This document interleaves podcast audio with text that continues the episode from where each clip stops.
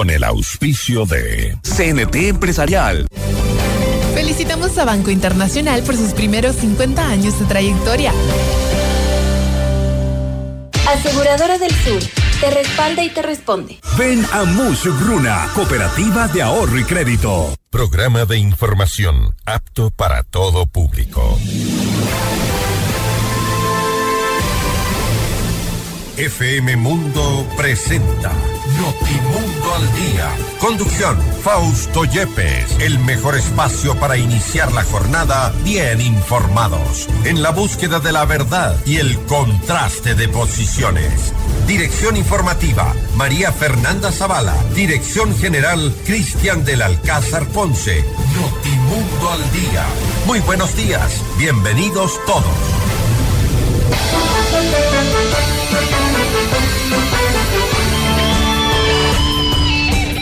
6 de la mañana en punto, bienvenidos a Notimundo al día. Hoy es miércoles 14 de febrero del 2024. Este espacio para iniciar la jornada bien informados, como todas las semanas y esta vez en una semana corta. Inicia este miércoles 14 de febrero, luego de un largo feriado. Un feriado en el que, bueno, se han reportado algunos incidentes, un poco de excesos en algunos lugares del país. También se ha mantenido ciertamente el control en otros sectores donde eh, la gente esperaba disfrutar de un feriado a los tiempos de un fin de semana también eh, largo y con algo de seguridad, con esta garantía de que pueda la gente visitar los lugares turísticos de nuestro país. También hemos registrado que en Quito se quedó bastante gente, ¿no, Andrés? Hay algunos, eh, muchas personas se quedaron en Quito para, eh, para disfrutar de este, de este largo feriado. Lo principal, hacerlo con tranquilidad y pues evitar eh, muchos de los incidentes a los que habitualmente hemos estado lamentablemente acostumbrados en otros eh, feriados, pero como les decíamos, con algunos eh, excesos lamentablemente en algunas ciudades, en algunos sectores, pero en términos generales creo que ha sido un feriado bastante, bastante tranquilo. Ahora, eh, no se olvide que hoy día miércoles, miércoles para algunos parecerá un poco lunes, pero hoy es miércoles, no circulan en Quito los vehículos con las placas terminadas en 5 y en 6, no circulan los vehículos con las placas terminadas en 5 y 6. Vamos a hablar eh, de nuestros invitados hoy tendremos un tema especial sobre el cual hay que tomar mucha atención. Hablaremos con la doctora Mariana Yepes, ex fiscal general del Estado, uno, el tema de la ley de, de extinción de dominio. ¿Es efectiva o no contra el narco? Vamos a preguntarle, pero también vamos a abordar un tema que es importante. Vamos a tratar de, de comenzar a hablar sobre este tema que creo que es importante hacerlo. Eh, son las reformas al Código Orgánico, Orgánico Integral Penal. Estas reformas, hay varias alertas que se han presentado ya a través de redes sociales.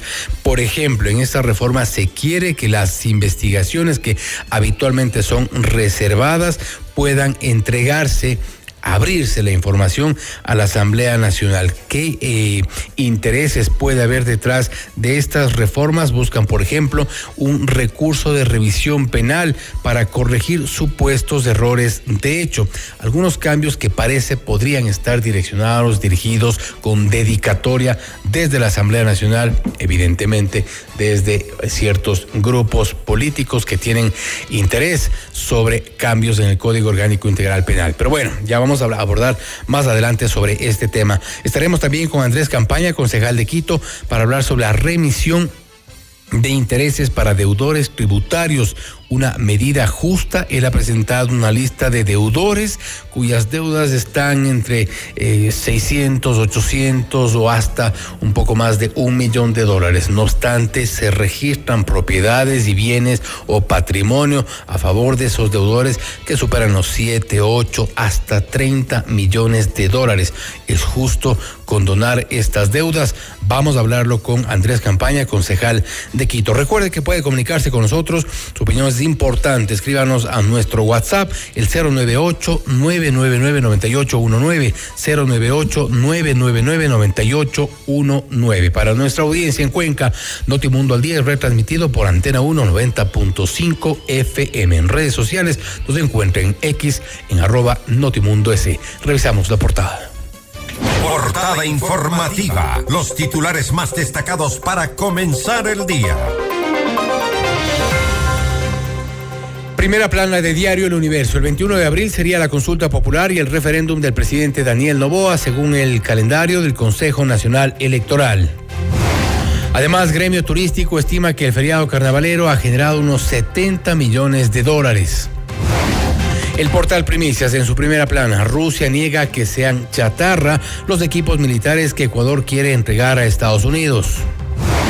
Además, hallan cuerpos de las hermanas Campo Villarreal de 10 y 3 años desaparecidas en Turcán. Diario Expreso en su primera plana, Consejo de la Judicatura abre las postulaciones para con jueces temporales de la Corte Nacional de Justicia. Además, en Azuay un deslizamiento de tierra deja un fallecido. Diario La Hora titula El feriado de carnaval registra 49.100 emergencias a escala nacional. Diario El País de España, en su primera plana, la Cámara Baja de Estados Unidos aprueba un juicio político al secretario de Seguridad Nacional. CNN en español, Colombia declara emergencia carcelaria por el aumento de la violencia en los centros penitenciarios. Y en nuestro portal Notimundo destacan las siguientes exclusivas. Los ecuatorianos nuevamente a las urnas el 9 de febrero del 2025. Reinaldo Armijos insta a la ministra de Energía a comprobar que en Petroecuador se maquillen cifras. Las noticias al instante, los hechos contados tal y como son de lo que sucede ahora.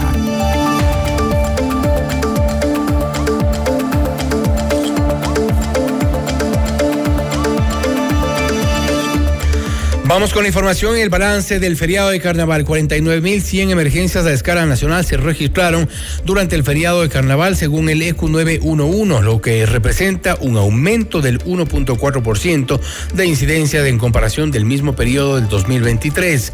Quito fue la jurisdicción que mayor cantidad de novedades presentó con 9.731, mientras que Guayaquil le siguió con 8.413 eventos. Cuenca se ubicó en el tercer lugar con 2.055 emergencias y la lista se suma Ambato con 1.565, Santo Domingo con 1.344 e Ibarra con 1.124 eventos. En lo referente a la seguridad ciudadana hay 5.736 casos de libadores en espacio público y 3.692 escándalos públicos. Durante los cuatro días de asueto, 163 cámaras estuvieron operativas, monitorearon diferentes puntos del perfil costero del país.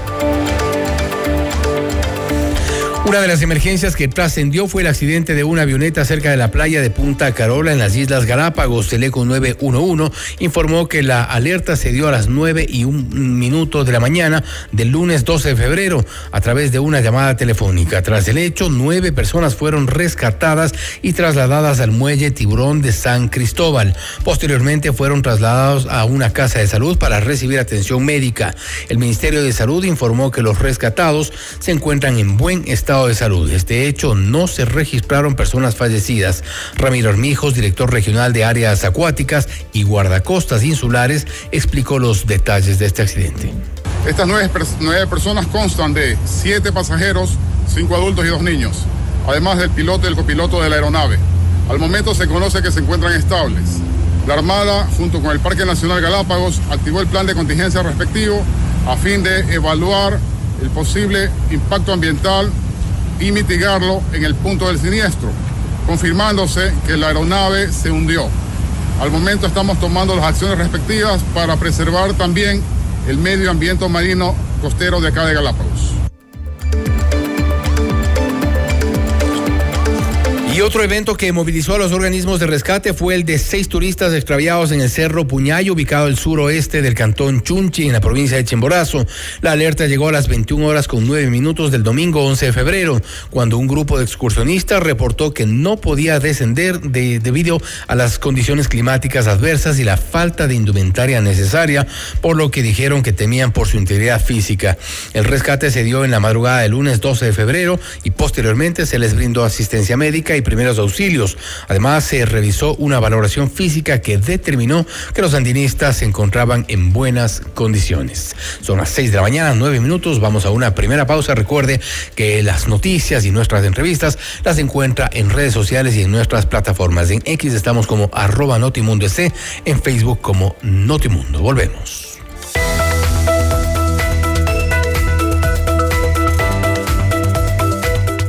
Banco Internacional llegó a sus 50 años con más experiencia y llenos de curiosidad, con historia y visión hacia el futuro. Llegan con ambición, coraje y llenos de sueños. 50 años Banco Internacional, queremos ser más. Bienvenido a la era de seguridad digital. CNT Empresarial presenta Corporate Guard, una solución definitiva de ciberseguridad. Corporate Guard es más que una respuesta, es tu escudo digital enfocado en seguridad perimetral, endpoints y seguridad para aplicaciones. Conoce más en empresas.cnt.com.es. Con Aseguradora del Sur, tu hogar está respaldado en todo momento. Te brindamos coberturas completas por robo, incendios, inundaciones, desastres naturales y mucho más. Cotiza con nosotros en www.aseguradoradelsur.com. Aseguradora del Sur te respalda y te responde. FM Mundo invita a tres parejas al Tour Prismarama con el gran León Larregui, vocalista de Zoe en Quito, jueves 15 de febrero en el Teatro Ágora de la Casa de la Cultura a las 19 horas. Inscríbete ahora mismo en fmmundo.com y en el WhatsApp 098999819 con la palabra Prismarama y tus datos personales. El premio incluye almuerzo en Pícaro Restoril. El sorteo será mañana jueves 15 de febrero en nuestros programas de en vivo. Otra promoción gigante de FM Mundo. Ya volvemos con Notimundo al Día. Somos tu mundo. FM Mundo. Mira nuestros mejores contenidos. Suscríbete gratis a nuestro canal de YouTube FM Mundo Live. Somos FM Mundo. Comunicación 360. Inicio de publicidad. En tu mundo, esta es la hora. Las 6 de la mañana con 12 minutos. Seamos puntuales, FM Mundo. Confirmado. Del 9 al 13 de febrero, la cuarta Expoferia Nacional Luna te trae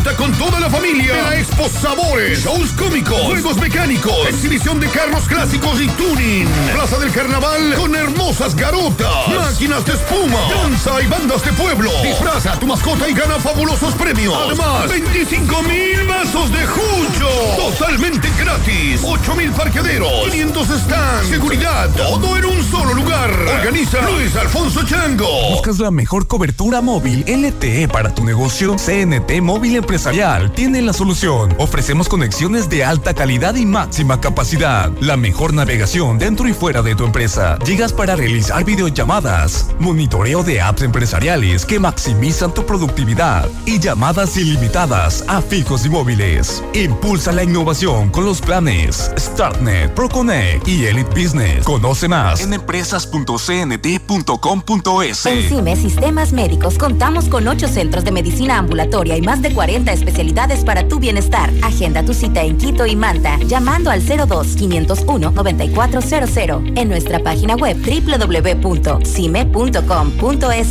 o en nuestra nueva app CIME. Encuéntranos ahora también en CCI y Ticentro Shopping. Tu salud es nuestra prioridad. CIME te cuida. En tu hogar los ladrones no son invitados.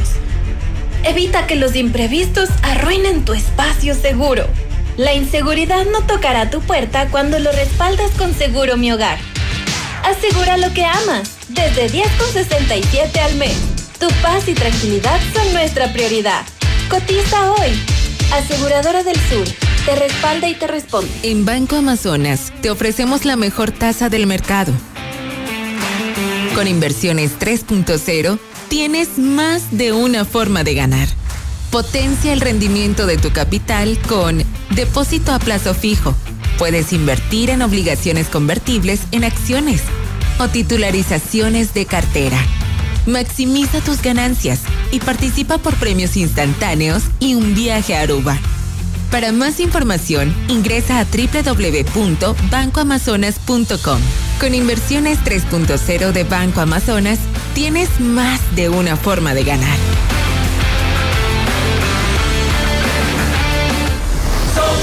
FM Mundo. Somos FM Mundo. Comunicación 360. Fin de publicidad.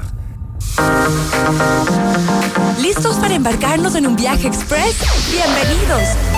En solo una hora exploraremos lo más destacado y actual sobre tecnología, salud, cine, gastronomía, negocios, noticias y por supuesto buena música. Prepárate para un viaje increíble en Tiempo Express. Soy Gaby Galárraga y te acompaño de lunes a viernes a las 12 en Mundo Express. Te esperamos. Mundo Express con Gabriela Galárraga. De lunes a viernes a las 12 horas, solo por FM Mundo. Porque sabemos que arrancar el día no es tarea fácil, nosotros te ponemos en movimiento. Y desde muy temprano en Hola Mundo estamos activos para comenzar juntos la mejor jornada. Conversaciones entretenidas, información muy útil, entrevistas interesantes y siempre la mejor selección musical. Por eso somos tu mejor compañía desde las primeras horas del día. En FM Mundo, de lunes a viernes, desde las 7 horas, te decimos Hola Mundo con Rodrigo Proaño y Valeria Mena. Continuamos con Notimundo al Día, desde los estudios principales de FM Mundo en Quito. Entrevista al Día.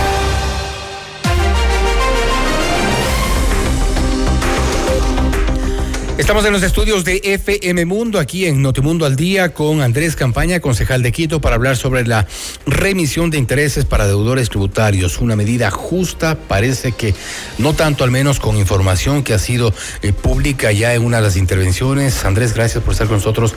Buenos días. Buenos días, querido Fausto. Un saludo muy especial a quienes conforman FM Mundo y fundamentalmente a la audiencia que nos escucha. Y a la audiencia a quienes les vamos a contar lo que ocurre eh, esto fue a propósito de la ley de eficiencia energética. Eh, hubo un debate en, el Consejo Metropolitano y ahí se dio esta intervención suya en la cual se habla de la, eh, de la remisión de los intereses de deudores tributarios. Hay un dato importante que creo que es eh, trascendente que pueda conocer la gente. Es decir, hay un grupo de deudores, de grandes deudores de la ciudad. Nos referimos concretamente al tema que se había abordado de las, los intereses, multas y recargos. Primero un poco en contexto.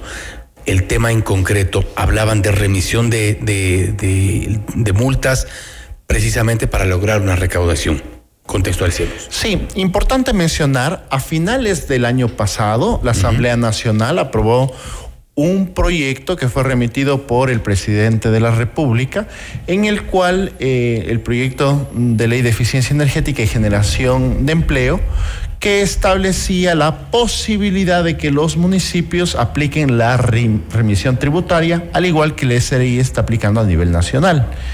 En ese sentido, el alcalde presentó un proyecto de ordenanza que lo que busca es aplicar esa normativa nacional.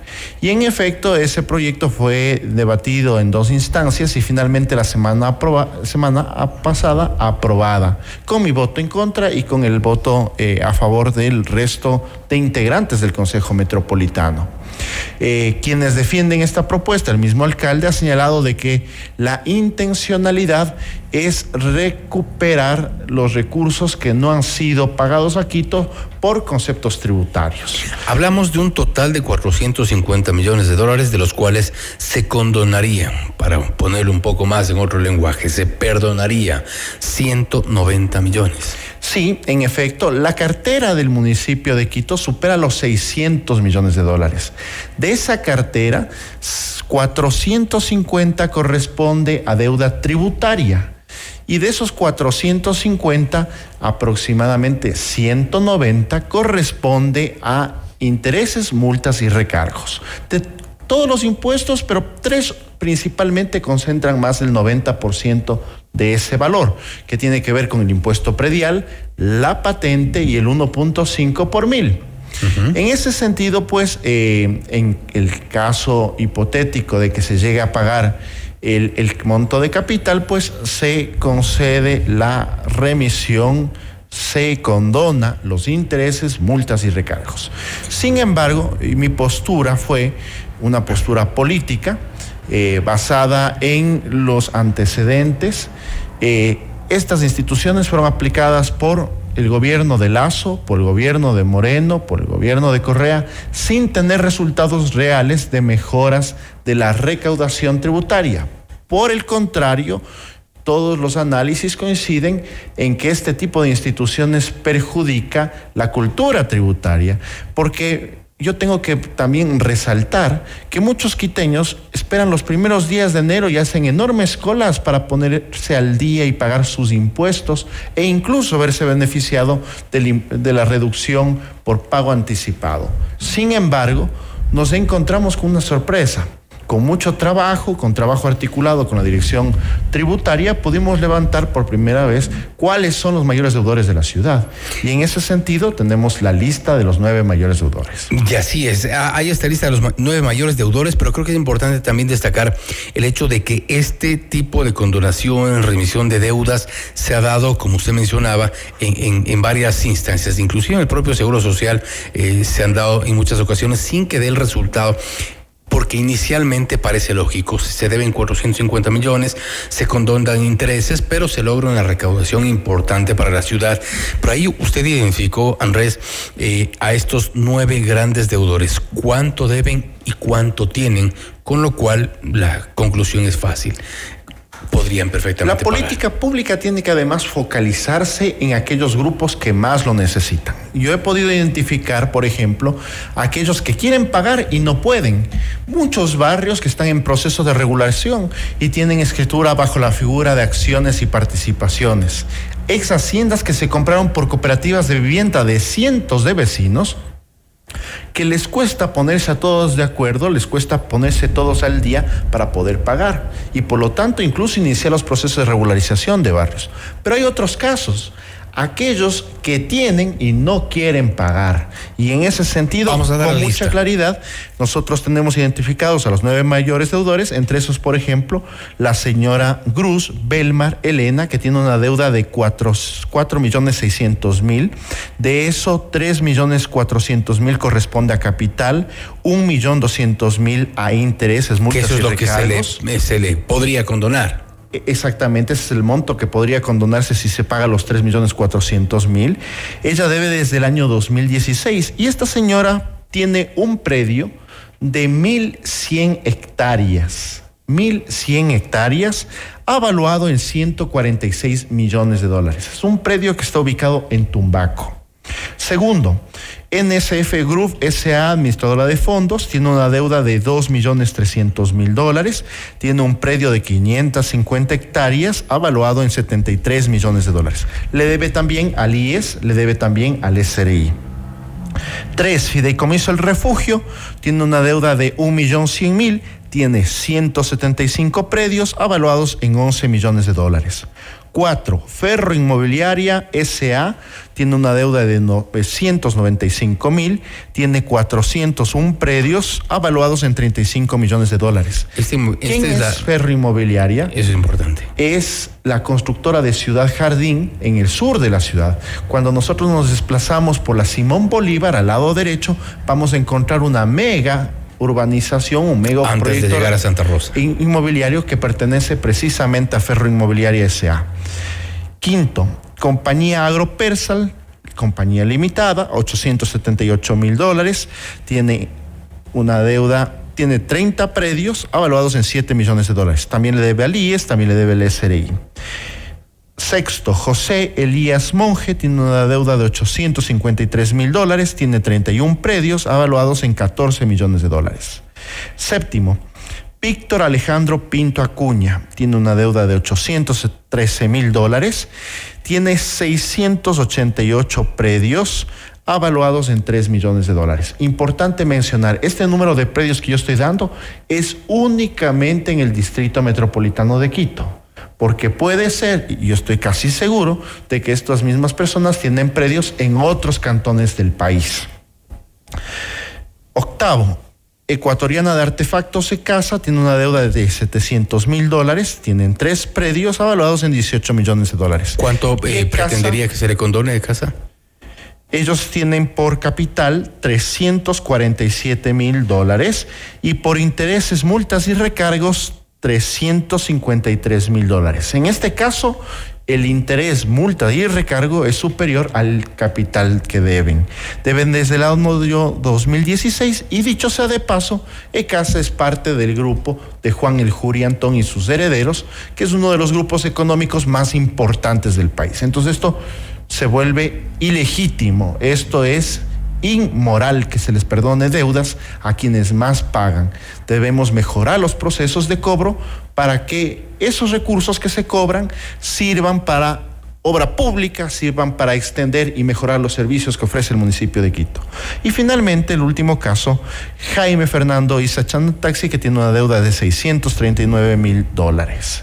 Esta es la lista de los mayores deudores de la ciudad que creo que es importante que se conozca y sobre todo hemos conversado con el alcalde, el alcalde se ha comprometido públicamente a que una vez que finalice la remisión tributaria hasta el 26 de julio, se intensificará los procesos de cobro y mejora del proceso de coactiva para que, por ejemplo, se dé paso al embargo, remate de estas propiedades y Quito pueda recuperar los recursos que son de Quito. Eso en el caso de que no cancelen, que no paguen. No obstante, la decisión sobre la remisión de deudas, la condonación en estos casos está dada. Está dada en estos casos y absolutamente. ¿De cuántos millones hablamos aproximadamente de los nueve mayores deudores? Estamos hablando más o menos de 6, 7, 13 millones de dólares. A remisión. En, en, en, conceptos de remisión estamos hablando de aproximadamente unos 5 millones de dólares de los 13 que le estamos evitando a la ciudad. Ahora, ¿cuál fue la respuesta del resto de concejales? Porque creo que es importante también, eh, si bien hubo una aprobación eh, eh, por, el, por parte del resto de los concejales, pero hay alguien que apoye esta, esta, esta propuesta que usted hace. De hecho, este, este fue un tema que generó muchísima polémica, generó muchísimo asombro. Eh, hubo intervenciones que eh, eh, respaldaron precisamente la necesidad de que se mejore los procesos de cobro de coactiva. Entre esos tengo que señalar, por ejemplo, a Bernardo Abad, que mencionó que estaba enormemente sorprendido por la existencia de este tipo de deudas. Sin embargo, finalmente la, el proyecto de ordenanza fue aprobado casi por unanimidad con mi voto en contra. Ahora bien, este, del resto de los, me refiero a los 190 millones de dólares, y un poco hablamos al inicio de esto, de la experiencia en el, en el cobro luego de una condonación, ¿en qué porcentaje puede decir que esto beneficia a la ciudad? beneficiará en tanto y cuanto cobremos más capital que los intereses que se le debe a la ciudad y beneficiará cuando esos recursos sean bien utilizados en función de construir nueva obra pública en mejorar los servicios y extender estos servicios que ofrece también el municipio de Quito. ¿Hay desigualdad para otros eh, contribuyentes? Yo creo que cuando se toma la política pública tiene que focalizarse. Yo mencionaba el caso de barrios que tienen esta escritura de acciones y participaciones, en donde tenemos a varios vecinos, cientos de vecinos, que les toma mucho mucha dificultad ponerse de acuerdo entre todos ellos para poder realizar el pago de los impuestos y tienen deudas de 10 mil, de 20 mil dólares. Y ellos... eso es por una falta de regularización de los, de los barrios tienen que estar al día para poderse regularizar.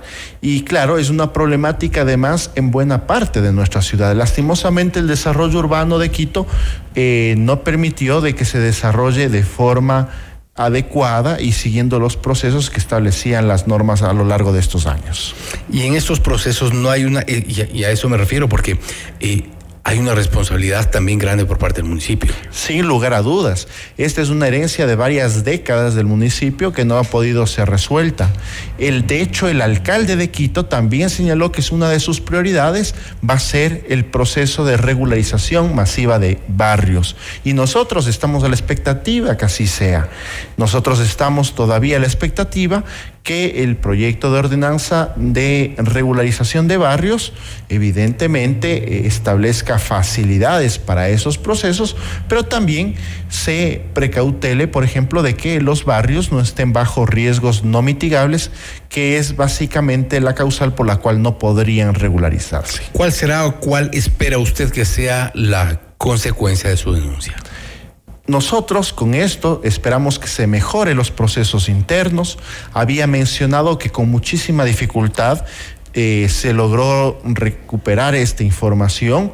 Los sistemas informáticos son obsoletos. Se necesita además voluntad política y compromiso de los funcionarios de las distintas instancias municipales, sea la dirección tributaria, sea la dirección de coactivas, para que estos procesos fluyan y por lo tanto podamos tener resultados que permitan mejorar la recaudación tributaria y permitan por lo tanto inyectar recursos económicos a un municipio al cual también le debe el gobierno nacional y que en el cual, como es de conocimiento público, atravesamos una enorme crisis económica que lo que va a hacer es que el presupuesto disminuya para los próximos años y con ello también limitar la posibilidad de obra pública y de mejores servicios para los quiteños. ¿Cree usted, confía usted en que estos nueve grupos puedan eventualmente acogerse a esta remisión o seguirá la deuda como ya han, eh, la, la han mantenido desde el 2016? Estos nueve grupos, al igual que cualquier otro ciudadano que tenga una deuda tributaria con el municipio, puede acogerse a la remisión tributaria hasta el 26 de julio.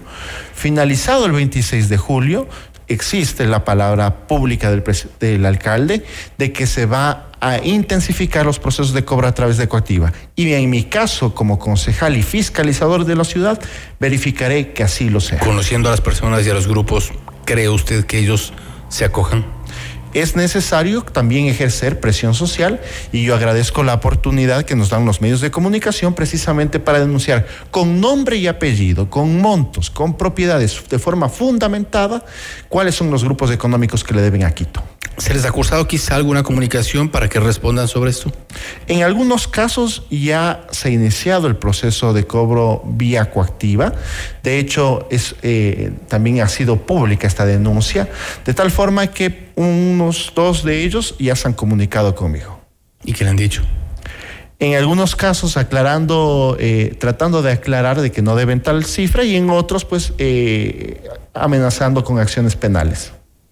Estaremos pendientes de lo que ocurra sobre este tema, temas de la ciudad. Andrés, nuevamente gracias. Muchas gracias, querido Fausto. Ha sido Andrés Campaña, concejal de Quito, hablando sobre la remisión de intereses para deudores tributarios. Ha expuesto una lista de los nueve mayores deudores de la ciudad, a quienes se les eh, ha aprobado también dentro de un grupo gigante la condonación de deudas, que no parece justo, que no parece legítimo. Esta ha sido la denuncia de Andrés Campaña en el Consejo Metropolitano. El tiempo se acaba y muchos de los deudores deberán acogerse o deberían acogerse a esta condonación. Son 190 millones de dólares de condonación de multas, intereses y recargos. 6 de la mañana, 32 minutos. Esto es Notimundo al día.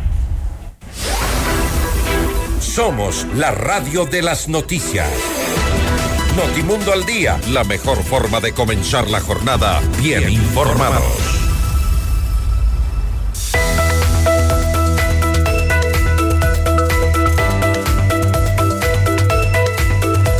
Banco Internacional llegó a sus 50 años con más experiencia y llenos de curiosidad, con historia y visión hacia el futuro. Llegan con ambición y coraje llenos de sueños. 50 años Banco Internacional, queremos ser más.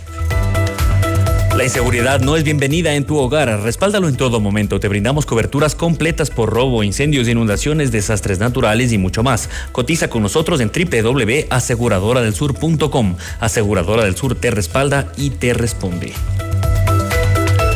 FM Mundo invita a cinco parejas al gran concierto de Carlos Vives y el Tour de los 30, jueves 21 de marzo en el Coliseo Rumiñahui a las 20 horas. Inscríbete ahora en fmmundo.com y en el WhatsApp 098999819 con la palabra Vives y tus datos personales. El premio incluye almuerzo en Pícaro Resto Grill y además participas por un meet and greet con Carlos Vives. El sorteo será el jueves 21 de marzo en nuestros programas en vivo. Otra promoción gigante de FM Mundo. Ya volvemos con Notimundo al día.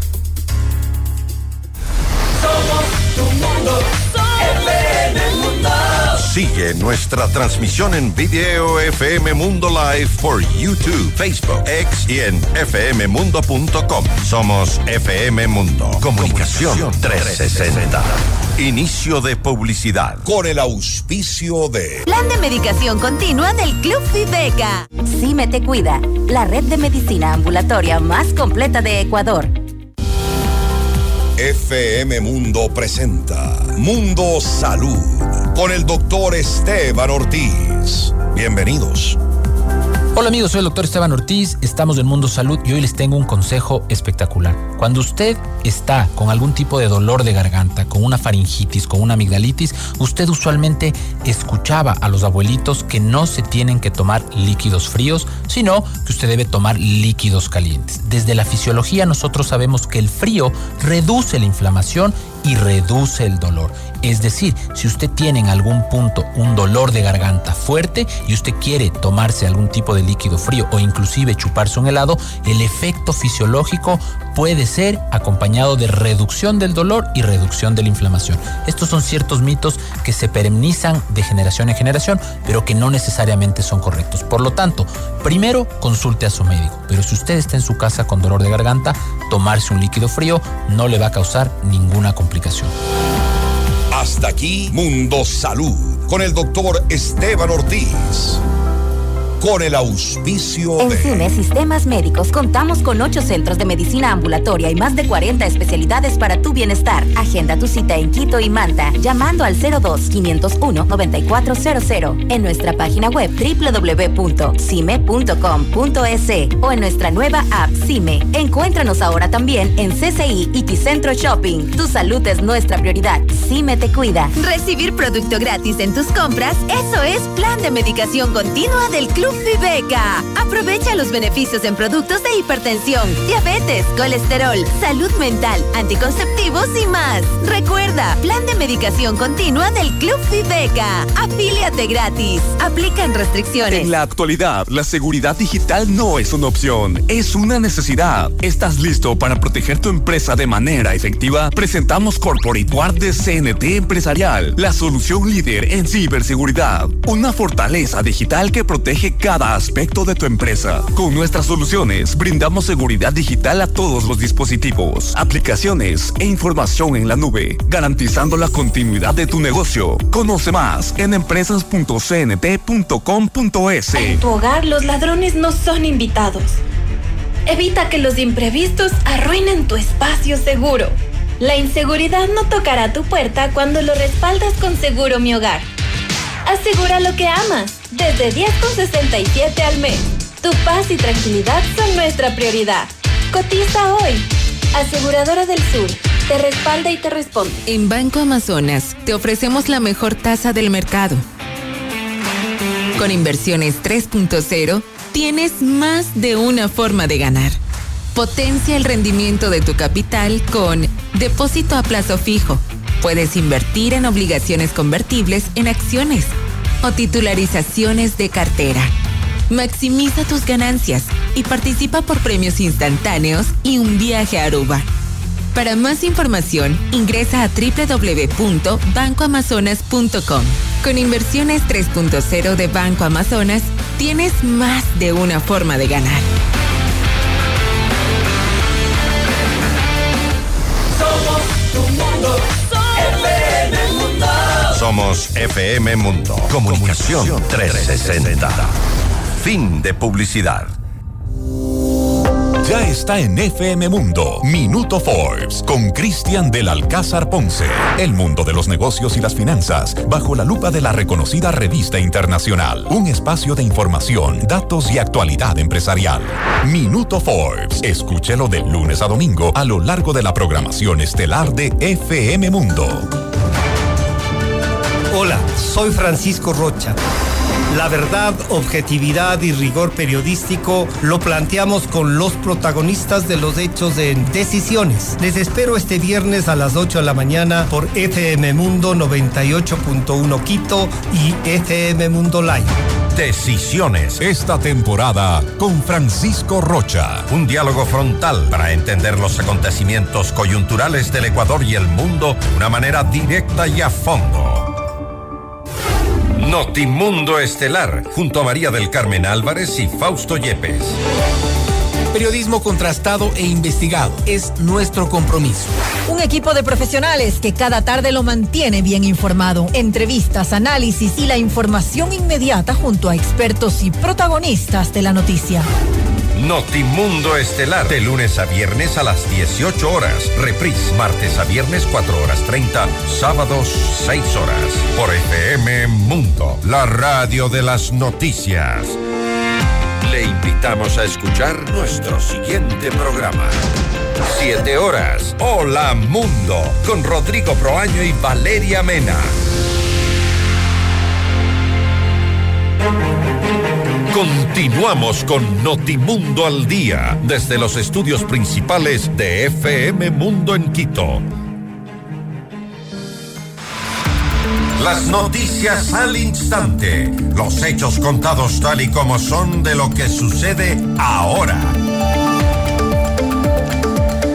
Revisamos información. Las fuertes lluvias que han soportado Azuay en las últimas horas han causado varios estragos en el cantón Ponce Enríquez y en la vía Cuenca Molleturo, el Empalme, donde se produjeron varios deslizamientos de tierra, lo que provocó una fuerte congestión vehicular durante el último día del feriado. Según la Secretaría de Gestión de Riesgos, un deslave en la vía del de tercer orden dejó una persona fallecida y un automóvil atrapado. Las precipitaciones también ocasionaron el desbordamiento del río Guanache, lo que provocó la inundación en zonas aledañas. Hasta el momento se registran cuatro viviendas y cuatro familias afectadas, aunque el caudal del río empezó a disminuir el pasado mediodía del martes. Las autoridades se desplazaron al lugar para evaluar la situación y brindar asistencia a los damnificados. Y un caso de que conmocionó al país en las últimas horas fue el hallazgo del cuerpo sin vida de la niña Génesis Antonella Campo Villarreal, de 10 años de edad, que fue reportada desaparecida en octubre del 2023. La menor fue encontrada a 500 metros del sitio donde fue localizado el lunes el cadáver de su hermana menor Briana, de 3 años, en el sector de Angasmayo, en la comunidad de María Magdalena, en el noroccidente de Tulcán. La Fiscalía General del Estado informó que practica las diligencias respectivas para confirmar si los cuerpos de las dos niñas corresponden a las hermanas Campo Villarreal. El reporte de la desaparición de las menores se dio tras el asesinato de su madre, Vanessa Villarreal, en octubre del, del año pasado. La mujer fue localizada sin signos vitales a pocos metros del hospital Luis Gabriel Dávila, en el sector nororiental de Tulcán, en la provincia del Carchi. La Policía Nacional, en coordinación con la Administración de Control de Drogas de los Estados Unidos y unidades de guardacostas norteamericanas, ejecutó la operación Mezcal al norte de las Islas Galápagos, que dejó 40 sacos de yute con sustancias sujetas a fiscalización fuera del mercado. Dos hombres que pretendían enviar la droga hasta las costas de México, utilizando el corredor marítimo del Pacífico, fueron detenidos. Entre los indicios levantados por las autoridades está una embarcación, dos motores fuera de borda y los 40 sacos, con un peso que todo está por determinarse.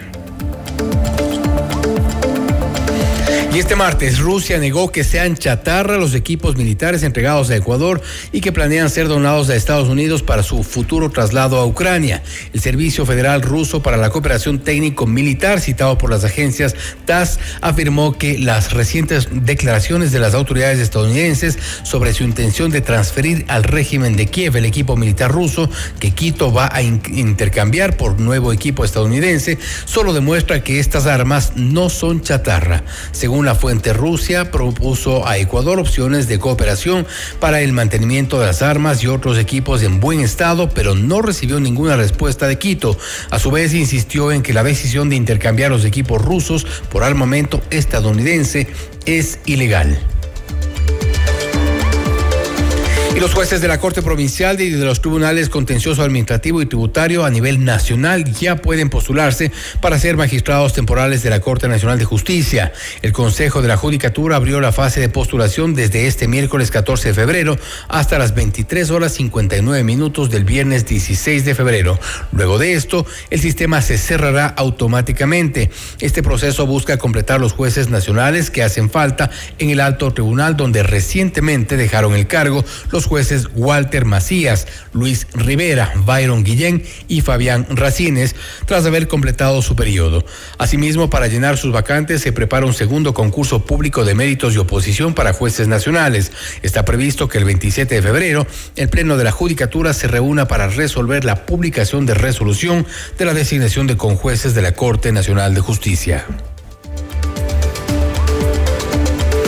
Y la Contraloría General del Estado determinó que Sebastián Corral no debió ser designado ni posesionado como secretario general de la Administración Pública y Gabinete de la Presidencia de la República en el gobierno de Guillermo Lazo por ser accionista de dos compañías que mantienen su relación contractual con la Superintendencia de Telecomunicaciones.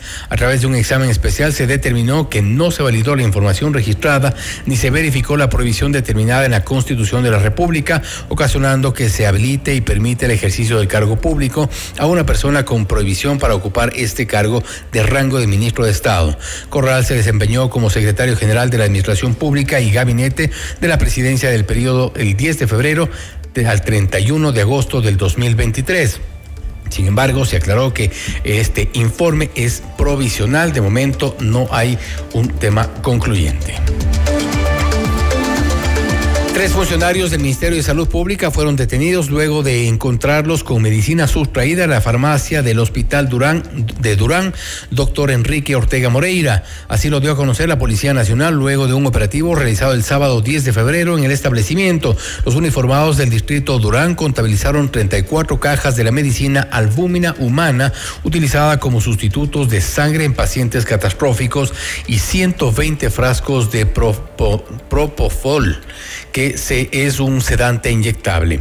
Los fármacos estarían valorados en el mercado en unos 12 mil dólares, ya que cada ampolla de Propofol cuesta 70 dólares y la albúmina humana de 100 dólares a 120 dólares aproximadamente. El Ministerio de Salud condenó el robo de este, eh, indicó que realizó una denuncia entre las autoridades competentes para esclarecer este hecho y que los responsables sean sancionados. Otros temas. Un hombre fue detenido en Quito por su presunta vinculación a la desaparición de Hernán Mendoza ocurrida el pasado 26 de enero. El implicado es Franklin A., el conductor del taxi en el que se movilizó Hernán Mendoza la noche en que desapareció. El operativo para detener al conductor se dio en el cantón Mejía la madrugada del pasado sábado durante un allanamiento en un establecimiento de alojamiento en Tambillo. El detenido está involucrado en varios delitos de robo con el uso de escopolamina, según la policía. Los organismos de rescate y la fiscalía realizan también la búsqueda del hombre de 30 años en operaciones que se han centrado en el puente de Guápulo, donde fue encontrado su acompañante y en la quebrada de Gualo.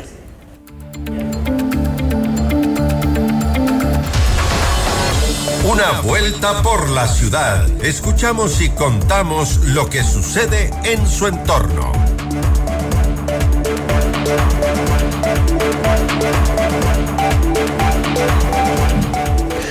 Noticias de la ciudad. Un grupo de ciclistas que se encontraba en el sector de El Cinto al sur de Quito fueron asaltados por delincuentes fuertemente armados que le robaron tres bicicletas, además de sus pertenencias.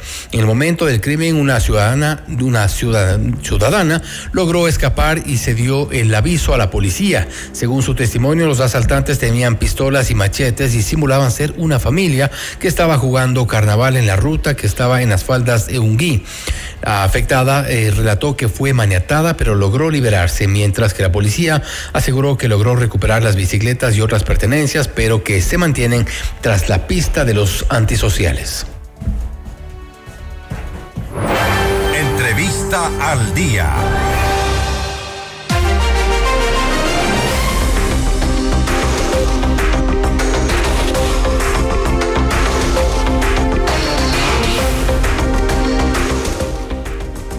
Seis de la mañana, 48 minutos. De este momento hacemos contacto ya con la doctora Mariana Yepes, ex fiscal general del Estado, para hablar sobre la ley de extinción de dominio, si es o no efectiva contra el narco. También le plantearemos un tema que eh, parece urgente, las reformas al Código Orgánico Integral Penal. Se vienen esta semana y hay algunos temas sobre los cuales se ha generado una alerta que podría aprobarse dentro de estas reformas, cuál es la intención incluso de cierto grupo político.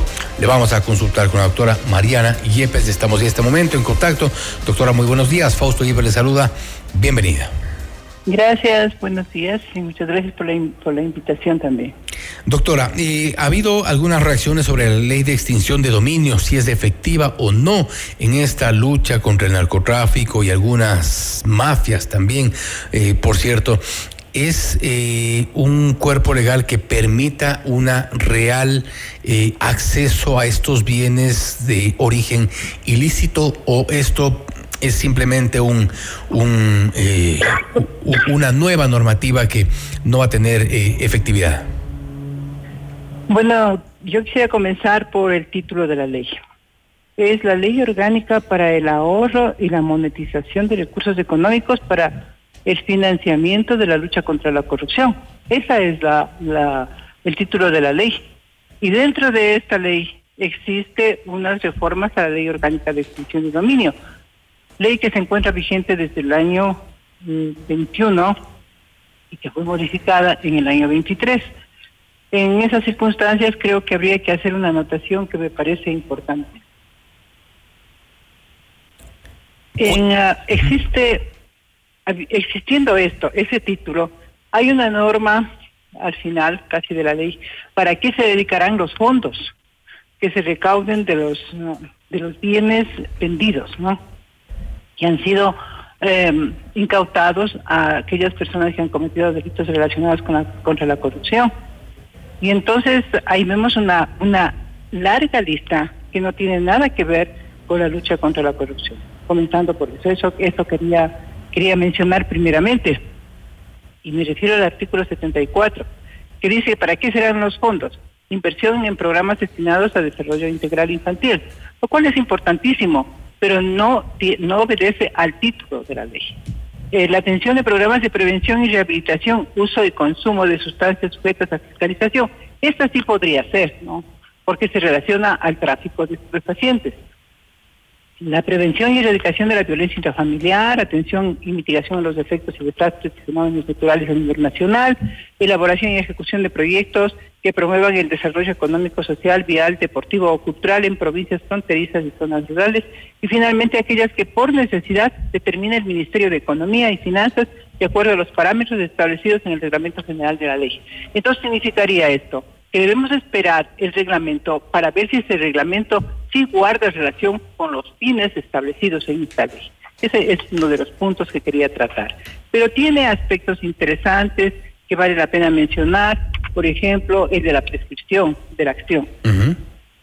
Y bien es verdad que, que, ha habido una, que existe una, una decisión de la Corte Constitucional en la que se menciona que la imprescriptibilidad es contraria pues, a, los derechos fundamentales. Eh, los asambleístas ahora han encontrado una salida que me parece procedente y prudente, que la prescripción sea por 80 años, después de 80 años. Esto significaría que el Estado, el Estado, llámese Fiscalía o o los jueces relacionados con la corrupción, ellos tienen 80 años para perseguir este delito, lo cual sí me parece correcto. Entonces ese es un punto positivo. El otro, el de la naturaleza jurídica de esta, de esta institución, eh, menciona que sería autónoma jurisdiccionalmente solamente en el procedimiento, ¿no? No es una institución autónoma de los otros delitos. O sea, ¿qué quiere decir? Que no se deriva de otros delitos. No necesita una sentencia declarada como forma prejudicial. Sin embargo, existen excepciones. Contempla el legislador algunas excepciones siempre relacionadas con los delitos de delincuencia organizada. Entonces también sí me parece correcto, aunque habría otros delitos que no se podrían perseguir porque, porque debería haber primeramente una sentencia condenatoria ejecutoriada, es decir, basada en autoridad de, cosa juzgada con todos los recursos, ¿no? Inclusive de revisión. Eh, eso tal vez ameritaría también una revisión para que se amplíe las excepciones, ¿no? Em, yo creo que eh, es, es lo fundamental, ¿no? Y también la competencia que se da a la, a la Fiscalía para que haga la indagación previa, la indagación patrimonial, y después viene un procedimiento ya de una, una fase preliminar, digamos, de investigación netamente patrimonial y también la facultad que tiene, de acuerdo a los resultados, para presentar una demanda ante los jueces competentes. Y hubo, y hubo, eh, Sí, y hubo, doctora, eh, algunos cuestionamientos precisamente sobre esta ley por parte de Fiscalía. No, no, no hubo la, la, la, tranquilidad de que algunos pedidos, eh, de hecho, no fueron eh, adoptados por parte de la, de la Asamblea Nacional. Algunos pedidos que se hizo desde Fiscalía a propósito de esta ley. Y precisamente hablamos de la efectividad de este cuerpo legal. Yo creo que sí tendría efectividad si lo hacemos dentro de los plazos, ¿no? Dentro de los plazos establecidos en la ley, que considero que sí son adecuados. Eh, el momento que no, no hace falta sentencia ejecutoriada en los delitos graves que estoy mencionando, relacionados con la con la asociación y vista con el crimen organizado, la palabra, ¿no? Eh, los mayores delitos que se persiguen en este momento y que son de gravedad misma son aquellos relacionados con el delito de crimen organizado. Entonces, si eso se hace paralelamente a la persecución del delito, se hace la, se ejerce la investigación para la acción de extinción de dominio, yo creo que estaría bien, ¿no? Eh, la Fiscalía le oía a la Fiscal General cuál era uno de los, uh, de los puntos, uh, de las observaciones que tenía, era respecto de los plazos. Entonces, quizás está preocupada de que en un plazo determinado de seis meses, como le señala, no pueda hacerse las investigaciones correspondientes.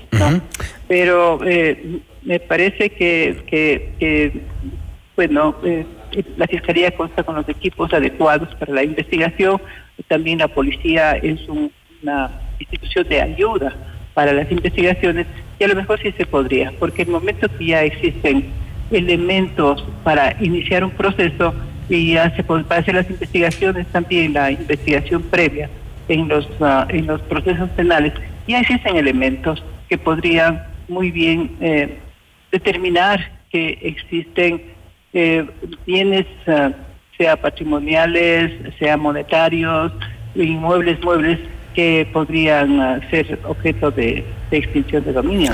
Sí, eh, doctora Yepes, eh, no quiero dejar, lamentablemente se nos acaba el tiempo, pero no quiero dejar de tratar este tema que creo que es importante. Han saltado varias, varias alertas a través de redes sociales, por ejemplo, de juristas que están poniendo una, una alarma sobre las reformas del Código Orgánico Integral Penal. Usted como ex fiscal me sabrá decir, cómo es un tema reciente, no obstante le voy a mencionar algunos de los cambios que se proponen y creo que eh, eh, en torno a eso que se han generado estas alertas. Por ejemplo, en las reformas del Código Orgánico Integral Penal, imprescriptibles muchos delitos, eh, por un lado.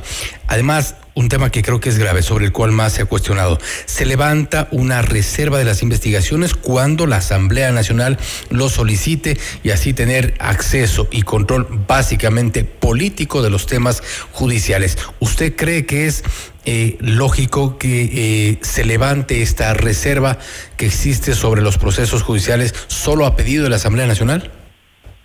A mí me parece una clara intromisión de la política en la administración de justicia y más en un tema delicado como es la materia penal.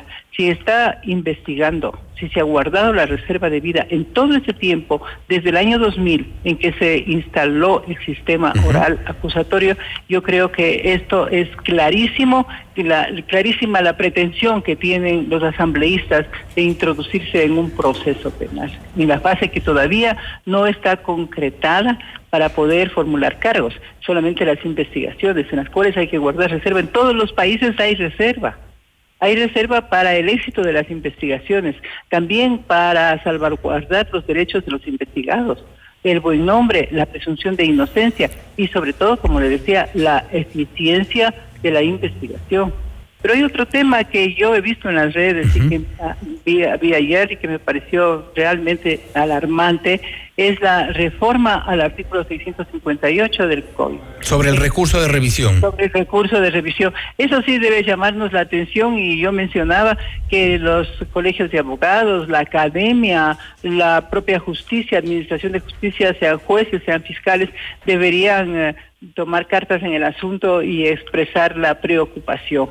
El haber incluido la decisión de la Corte Interamericana de Derechos Humanos o Comité de Derechos Humanos de las Naciones Unidas eh, para, como causa la decisión de ellos, la opinión, inclusive me parece que habla de pronunciamientos o recomendaciones, lo cual es gravísimo que se considere como una causa para la revisión de la sentencia. Lo que están haciendo allí básicamente es proponiendo que los comités de derechos humanos tengan el mismo peso que una corte interamericana, interamericana y se eh, pueda incorporar este recurso de revisión, lo cual es otra y ha sido interpretado como otra intromisión y algunos riesgos, por un lado, además de una aparente dedicatoria en este cambio, en esta reforma para, sabemos, el grupo político que enfrenta algunos casos y uno de los casos sobre los cuales están los ojos y sabemos es el caso Sobornos, por ejemplo.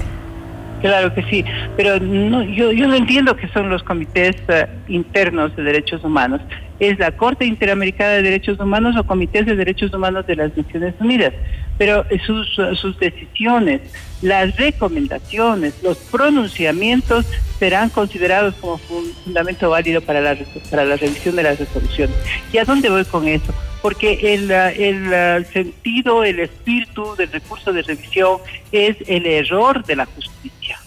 Un error de la justicia que no tiene nada que ver con, con, los derechos fundamentales, con los derechos al debido proceso. Entonces se está alterando todo. Es lo que, lo que acabo de mencionar, o sea, la violación de las normas constitucionales, de las normas legales, o sea, lo que, lo que se dice el error de derecho, el error de derecho, eso es lo que... Eh, eh, es el espíritu del recurso de casación, pero el recurso de revisión es el error de hecho, que no tiene nada que ver con los derechos.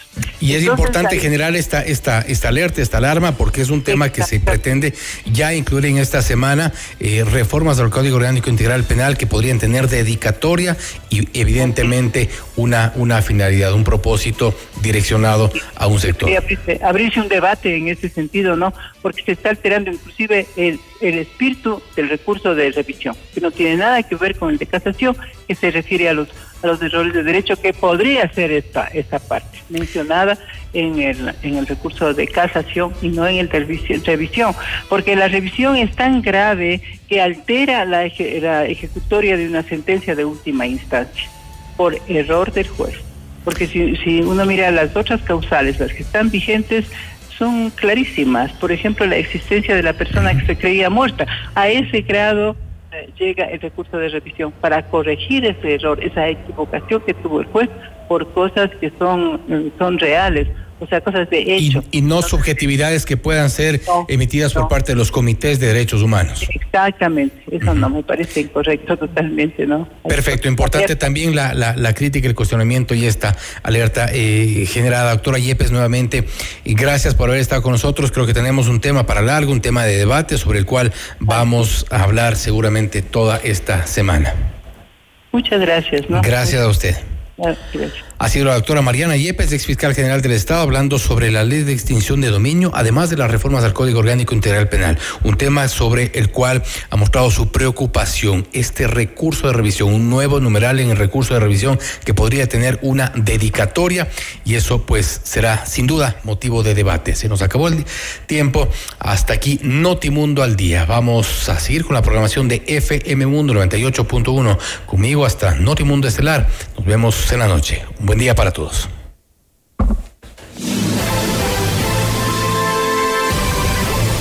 FM Mundo presentó Notimundo al Día, el mejor espacio para iniciar la jornada bien informados. Conducción, Fausto Yepes. Ingeniería de sonido, Andrés Castro Saavedra. Dirección de arte, Laili Quinteros. Coordinación y redacción, José Martín Muñoz. Dirección informativa, María Fernanda Zavala. Dirección general, Cristian del Alcázar Ponce. Con el auspicio de CNT Empresarial. Felicitamos a Banco Internacional por sus primeros 50 años de trayectoria. Aseguradora del Sur, te respalda y te responde. Ven a Mush Gruna, Cooperativa de Ahorro y Crédito.